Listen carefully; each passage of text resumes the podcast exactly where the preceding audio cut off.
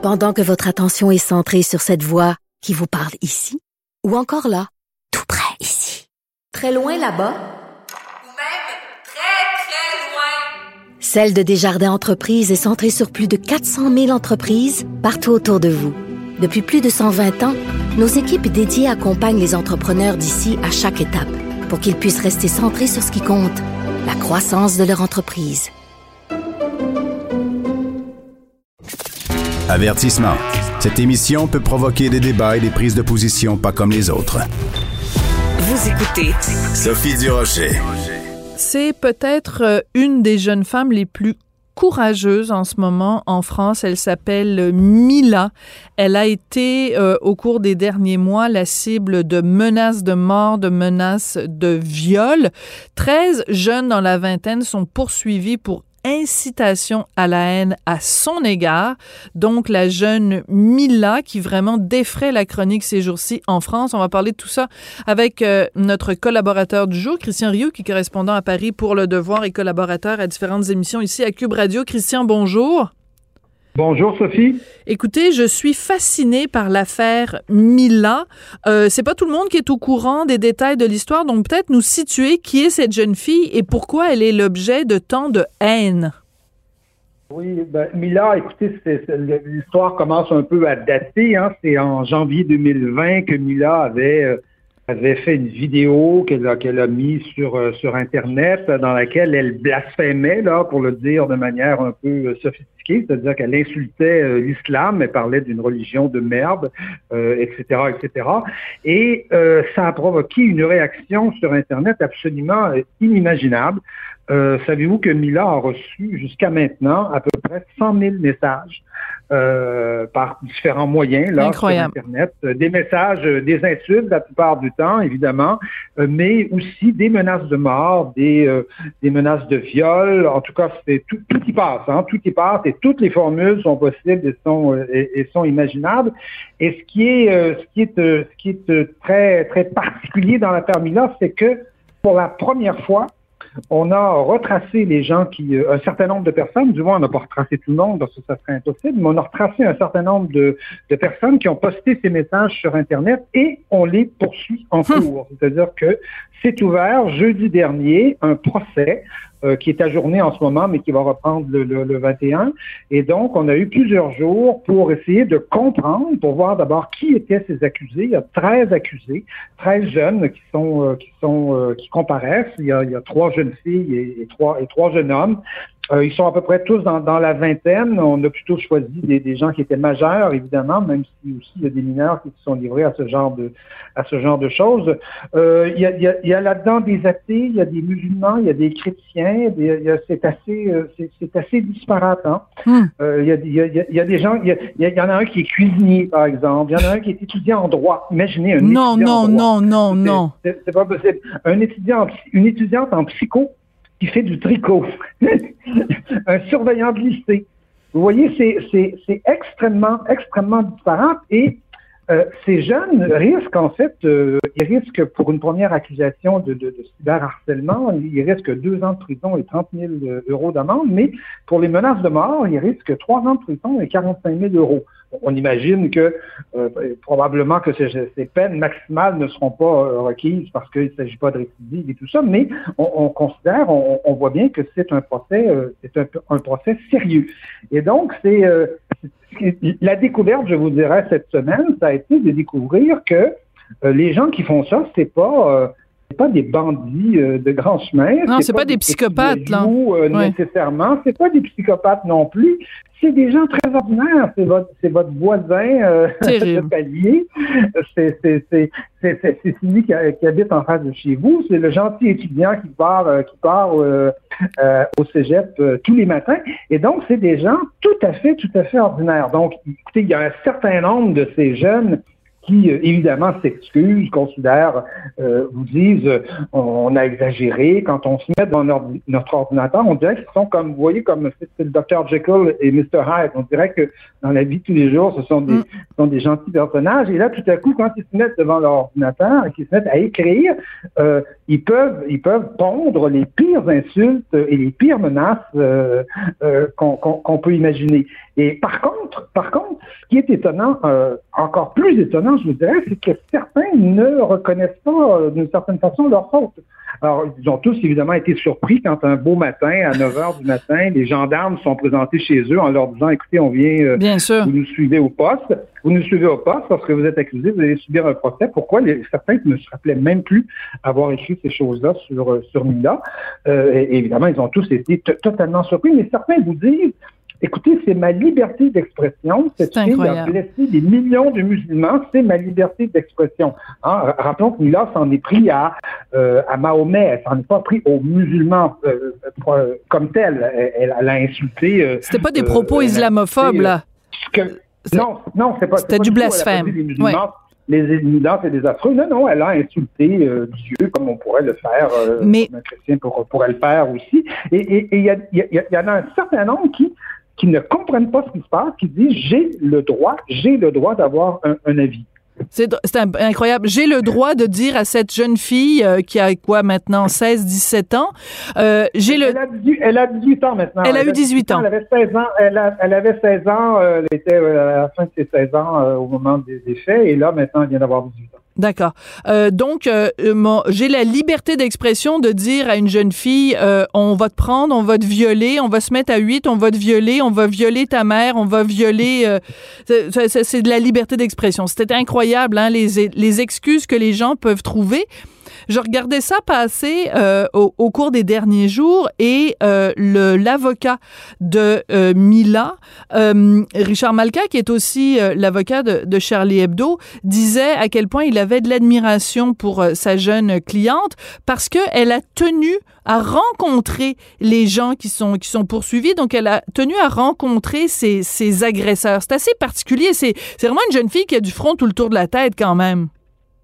Oui, oui, oui, abs- absolument. Elle est, elle est venue, euh, elle est venue au, au- au tribunal. Elle est venue euh, comparaître et elle a effectivement écouté et, et- et entendu ses, euh, ses, euh, agresseurs. Ses agresseurs raconter. euh, je, je vous dirais, il y a une, il y a une, forme de naïveté là-dedans. On, on a l'impression que que tout que tout devient permis hein, dès lors que dès lors que euh, a on, est euh, on est on a le droit d'avoir une opinion, on a le droit de s'exprimer, euh, et dès lors qu'on se sent insulté, on sent que on sent que tout devient permis. C'est-à-dire qu'aujourd'hui, vous savez, on est dans une société euh, où euh, c'est un peu la concurrence des misères. Tout le monde fait parler de, de, de lui euh, euh, en, en racontant qu'il est opprimé. Dans certains cas, c'est vrai. Dans d'autres, euh, on, on exagère. Donc, c'est par sa souffrance qu'on se qu'on se qu'on se fait remarquer sur les réseaux sociaux. Et dès lors qu'on a fait remarquer que ça nous causait une souffrance, euh, ce qui se Mhm. passait. hein. Il y a plein de choses légales hein, qui ne sont,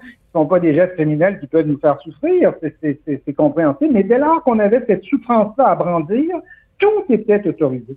Et, et pour un certain nombre de ces jeunes-là, on voit bien que tout est autorisé sur Internet à partir du moment où ils peuvent prétendre euh, euh, souffrir ou être être brimés ou être euh, avoir été euh, avoir été choqués euh, de quelque chose. Et donc c'est c'est- c'est assez c'est assez fascinant. C'est vraiment je pense que je pense que c'est vraiment la première fois que tient un procès sur sur un sujet comme celui-là et un procès qui nous révèle un peu dans le fond des Ouais. espèces de mécanismes euh, infernal qu'on qu'on qu'on que- que- qu'on a déclenché quelque part et qui, et et qui- et qui donne euh, lieu à des, euh, à des- à une enflure en tout cas médiatique et une enflure d'insultes qui est que qu'on n'a jamais euh, qu'on n'a jamais vu. Et Ouais. je, je vous le dis, ces gens-là souvent sont très naïfs, se disent mais qu'est-ce Incroyable. que j'ai fait? Voilà, c'est ça. Pourquoi, pourquoi Oui. c'est pas correct de traiter, euh, de dire à quelqu'un, je vais aller te tuer, je vais aller te violer, euh, dans l'ordre. Oui. Tu sais, peut-être euh, te tuer d'abord, puis te violer ensuite, ou te violer d'abord, te tuer ensuite. Il y a toutes sortes de, de permutations possibles. Euh, euh, euh, je dis ça de façon un tout petit peu euh, ironique, euh, Christian, mais la réalité de Mila, c'est quand même, elle a dû être sortie de, du collège Ah oui. où elle étudiait. Euh, elle est allée étudier pendant un certain temps dans un collège militaire, corrigez-moi si je me trompe, et euh, même l'armée a dit, ben, on, on, on préférerait qu'elle s'en aille parce qu'on n'est même pas capable d'assurer sa sécurité. Un collège militaire, je veux dire, c'est, cette, cette vie, cette jeune fille-là, sa vie, pour l'instant en tout cas, et sûrement pour les prochains mois, pour les prochaines années, est foutue. Elle peut pas avoir la vie d'une jeune fille de 18 ans normale en France. Euh, les gens vont la reconnaître dans la rue. Qui sait s'il n'y a pas quelqu'un à un moment donné qui va décider de se faire justice euh, lui-même? C'est terrifiant de penser que sa vie est foutue juste pour un commentaire qu'elle a fait sur Internet. Oui, ben, en fait, en fait il arrive à, à Mila, ce qui, qui, qui est arrivé à Charlie Hebdo, quelque part. Hein? Voilà. C'est un peu ça. Sauf que là, c'est une jeune fille de 18 ans, toute seule. c'est pas c'est pas une équipe de, de, de, rédaction. C'est pas et donc effectivement, elle vit euh, elle vit sous protection policière. Euh, elle peut pas se déplacer sans, sans, sans, sans être protégée par par euh, par un policier. D'ailleurs, d'ailleurs, elle exprime sa, sa, solidarité avec les, les policiers. Hein. Elle est très très euh, oui. elle est très volubile là-dessus. pour elle, les policiers, elle n'est pas du tout dans le, le, le bag du dépolicing, hein, comme oui, on, oui. Defund the police.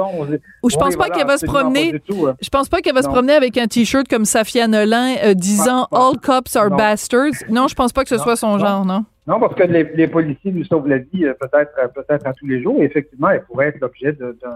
C'est dégueulasse. Et donc, euh, elle étudie chez, toute seule là, là, à la maison. Je crois qu'il y, y, a un livre, je crois qu'il sent bien, qui, qui, risque de, de, de, de, paraître bientôt. Mais comme je vous dis, c'est c'est, je dirais que c'est la première fois. Ce qui est fascinant, c'est la première fois qu'on qu commence à décortiquer ce, ce, cette espèce de phénomène qui est, qui qui est devenu ou qui est aujourd'hui absolument incontrôlé euh, dans, dans, dans la société, qui terrorise un certain nombre de personnes. D'ailleurs, il y a une équipe en France, il y a une équipe de gendarmes, là, à peu près 8 enquêteurs, qui enquêtent dans le cadre d'une autre une équipe plus importante, là, qui enquête sur ce genre de sur ce genre de, de, de, cas et donc qui ont retracé, évidemment, on en a retracé 13. Vous voyez que ouais. c'est assez peu, mais euh, ça, si ça pouvait faire euh, exemple, ça serait peut-être ça pourrait peut-être être utile. Oui. Euh, c'est important, je pense, quand on parle de l'affaire Mila, de ne pas écarter aussi le fait que Mila est gay, elle est homosexuelle, euh, oui. et que c'est mm -hmm. une des raisons, premièrement, pour laquelle elle, euh, elle, elle s'en était prise justement à la religion, parce qu'elle considérait que c'était une, une, une, une, religion qui n'aimait pas ou euh, qui n'aimait pas les homosexuels. Je pense que c'est un petit peu ça, de là, mm -hmm. là que tout mm -hmm. ça est parti.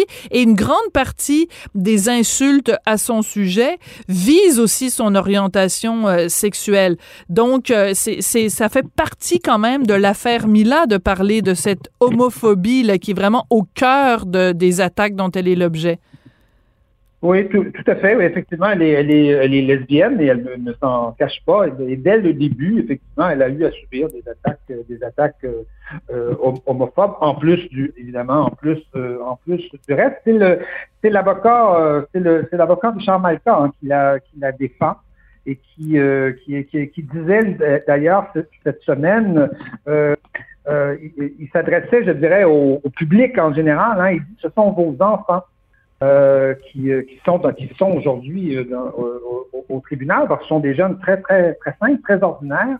Ce sont vos enfants, et personne n'a pu leur apprendre que le blasphème n'était pas, ce n'était pas du racisme. C'est-à-dire que le blasphème, mm -hmm. c'est autorisé en France depuis 1881. Bon, évidemment, le blasphème n'est pas perçu selon les religions tout à fait de la même façon.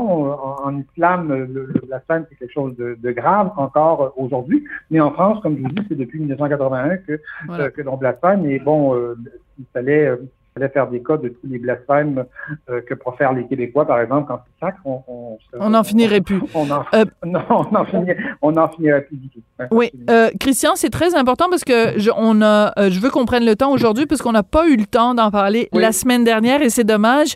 Il faut parler donc de cette réconciliation entre la France et le Rwanda. Euh, le président Emmanuel Macron, donc, qui s'est excusé pour le rôle joué par la France dans le, dans le, le génocide au Rwanda. c'est important, c'est vraiment majeur ce qui s'est passé? Écoutez, je pense que c'est important. C'est un événement, euh, c'est un événement qui, qui, est un peu passé euh, dans, dans, dans, le vide, là, entre, entre deux nouvelles, mais euh, ça fait 27 ans que la France et, et quand je dis la France, c'est aussi la francophonie parce que oui. le Rwanda est un pays important de la francophonie. Donc la France et la francophonie sont en, en friction avec avec le Rwanda. Euh, les présidents français ne se rendaient plus au Rwanda. Euh, euh, Kagame, Paul Kagame, qui est le, président rwandais, insultait la France régulièrement, la traitant de, génocidaire et de, tout, et de tout ce qui est possible. Et enfin, il y a deux semaines, Emmanuel Macron s'est rendu au Rwanda, a prononcé un discours qui, étrangement, euh, est, peut-être un discours d'un, je dirais, d'un grand diplomate. Il y, a, des, analystes en France qui ont dit que Macron ferait un extraordinaire peut-être, peut-être qu'il est meilleur en, affaires étrangères que, que, que, pour présider les affaires intérieures.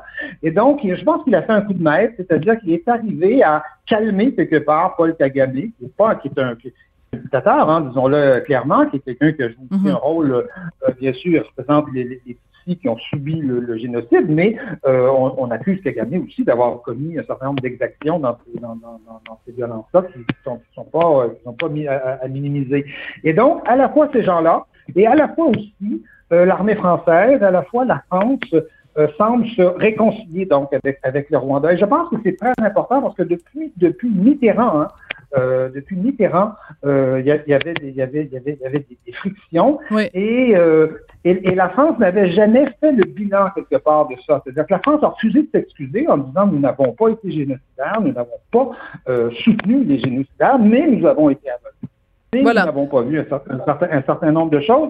Et je pense, rappelons-nous que rapidement, euh, Macron avait nommé, euh, euh, oui, Macron avait, avait, nommé une Rwandaise hein, à la tête de l'Organisation internationale de France. C'est vrai, c'est vrai. Je pense que ça risque, oui, c'est ça, Madame, Madame Kiwabo. Et donc, je pense que ça risque, en tout cas, d'être un élément intéressant, important, puis ça, ça concerne les Québécois, de relance de, de la francophonie dans la période qui vient. Et ça ne veut pas dire qu'on a fait tout le, toute la clarté sur le Rwanda il y a encore des enquêtes et les historiens vont devoir travailler longtemps là-dessus. Absolument, très important. Euh, merci beaucoup, Christian, et on se retrouve euh, lundi prochain pour euh, ce qui sera notre dernière rencontre, ou en tout cas pour cette partie-ci de l'année 2021. Toujours un plaisir de vous avoir, Christian Rioux, donc correspondant à Paris pour Le Devoir, et on est très chanceux de se le partager. On l'en garde partagé en différentes émissions euh, ici à Cube Radio. C'est le cas de dire, c'est un, plaisir partagé. Oh, c'est le cas de le dire. Mon Dieu, vous faites de l'esprit ce matin. Merci beaucoup, Christian. À la semaine prochaine.